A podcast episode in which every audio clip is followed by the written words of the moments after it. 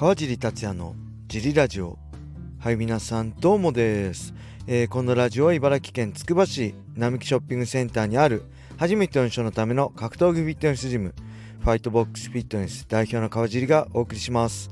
はいというわけで今日もよろしくお願いします。一人で収録してます。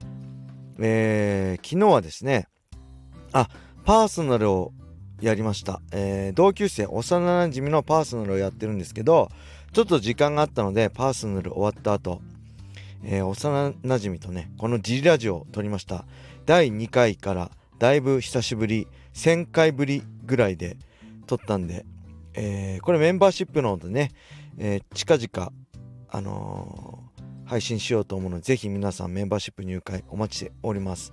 文字起こしをしてから一気にやろうかなと思うので、文字起こしまでもうちょいお待ちください。今週中までにはね、やる予定です。僕の子供の頃の川地達也のことがよくわかるので、僕はどんなガキだったか、えー、聞いていただけると嬉しいです。はい。そして15時からのオープンはね、ジムを結構最初から混んでね、で、体験もあったんで、小林さんに早めに来てもらって、えー、それでもたくさん来てくれて、えー、ね、ベテランの会員さんが、えー、ミット終わった会員さんにね、あの、スパーリング誘ってくれたりして、初めての人もいたんですけど、いろいろね、ほんと、激しいスパーリングうちはやらないに楽しくできるスパーリングなんで、えー、中学生のね、女の子だったり、初めてスパーリングやりますって人だったりにもね、優しく、あの、相手していただいて、すごい助かりました。本当にね、嬉しかったです。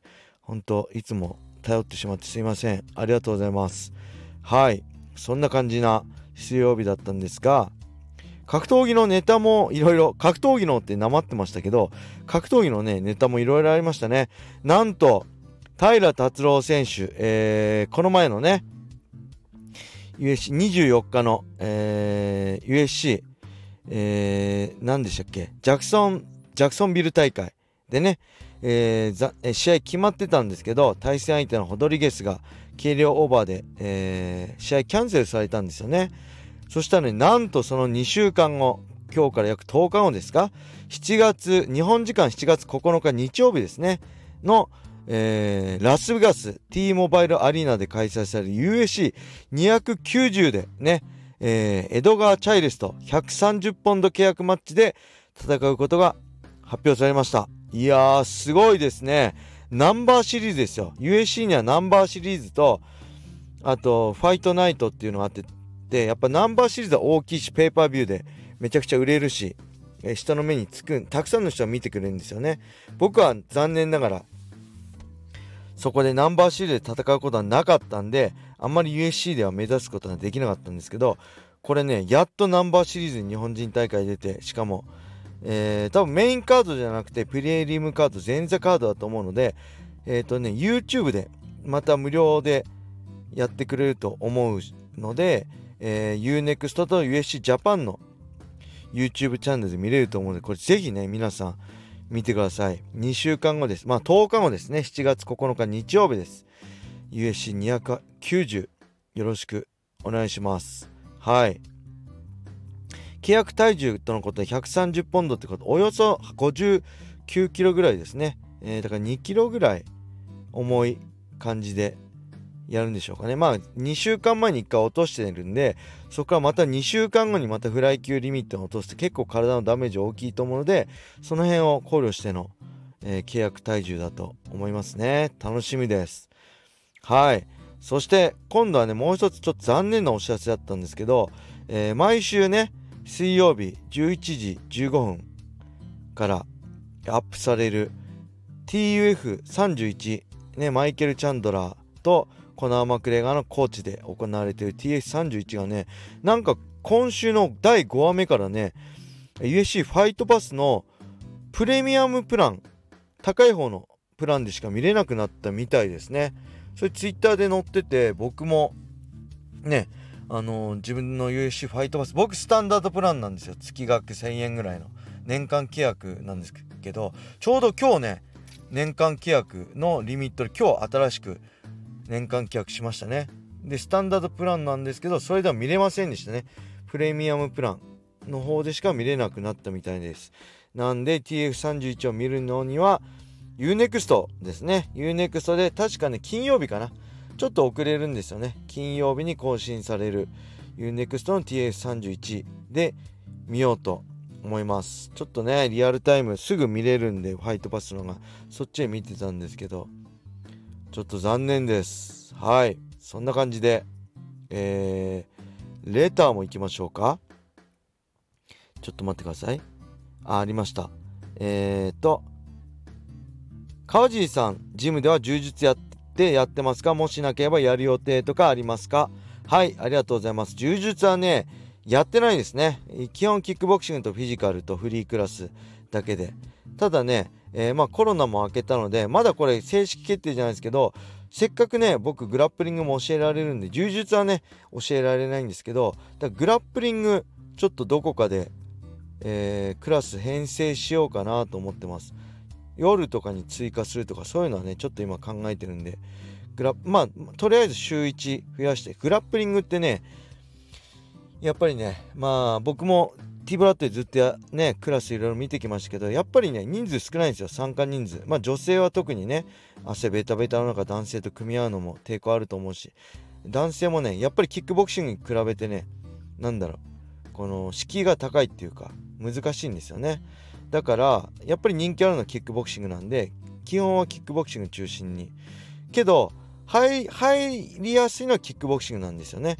ただ定着して継続しやすいのはグラップリングなんですよね。だその辺がちょっと、あのー、違うんですけどそういうのも含めてちょっとグラップリングクラスも構想だけであるんですけど1クラスぐらいやろうかなっていうのはあります。はい、ただやらないよこともあります。僕は。この辺適当なんで。えー、ね。需要があればちょっとやってみようかなと思いますね。はい。それではもう一個いきますか。えっ、と、こちらですね。これギフト付きレターです。ありがとうございます。嬉しいです。ギフト付き。テンション上がりますね。えー、 RIZIN 43の解説お疲れ様でした。噛みましたね。お疲れ様でした。丁寧な解説で分かりやすかったです。西谷西谷選手と鈴木選手のあたりから山瀬選手の Voicy が始まったので左耳にライジン YouTube のイヤホン右耳は Voicy にして聞いてました。クレベル選手が計量に失敗していましたが以前萩原選手は 600g どうしても落ちなくて血を抜いたと聞いて恐ろしくなりました。体重を落とすためにいろいろな方法があるんですね。川尻さんの鉄板の方法があれば教えてください。はいありがとうございます。ヤマスが何やってたんですかこれ？えー、 Voicy であの実況しながら Voicy をやってたってことですかね。あ全然知らなかったそれ。僕ヤマスの Voicy フォローしてるんですけど通知見逃してましたね。はい。でこれ恐ろしいこと書いてありますね。萩原選手が 600g どうしても落ちなくて血を抜いたと。そんなことあるんですか？僕初めて聞きましたね。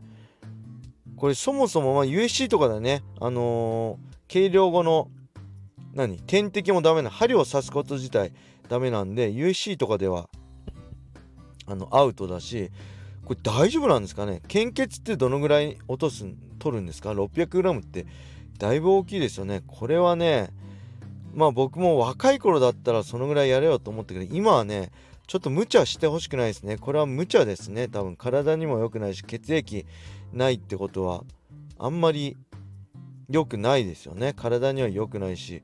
まあそもそも 600g 抜いて戻したりってね、まあ、昔いわゆる血液ドーピングってありましたよね。中国のマ軍団でしたっけ？陸上の。なんでそういうのもあんまこういうのを公表するのもあんま良くないのかなって思いつつ。まあこれもしものことがあるんでこういうことはねあのー、いろんな方法があるんですねっていうかこれは間違ってると思いますね。僕わかんないですけどこれありだったらね結構無茶してほんと死人とかね大ごとになってしまうのでこれやめた方がいいんじゃないかなと思います。で僕の鉄板の落とし方法が落とす方法があるっていうのはまあ前もっとしっかり水抜きしないで落とすことですね。で無茶なあの原料無茶な水抜きしないことです。だから階級を無理やり下げないってことですね。僕もそれで失敗してますから。えー、っとねまあ10%じゃないですか原料。うん。健康的っていうかまあ無茶せず落とすのは。だ70キロだったら10%の7キロですよね。66キロだったら 10%6.6 キロ6.6キロで60キロだったら 10%6 キロそのぐらいの落とし幅がいいんじゃないでしょうかね。うん、まあ僕もそれ以上に無茶してましたけどやっぱりねベストコンディションでなかなか戦えませんよ。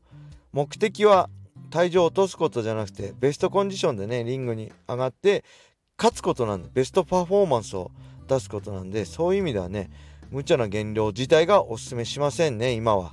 はい。そんな感じです。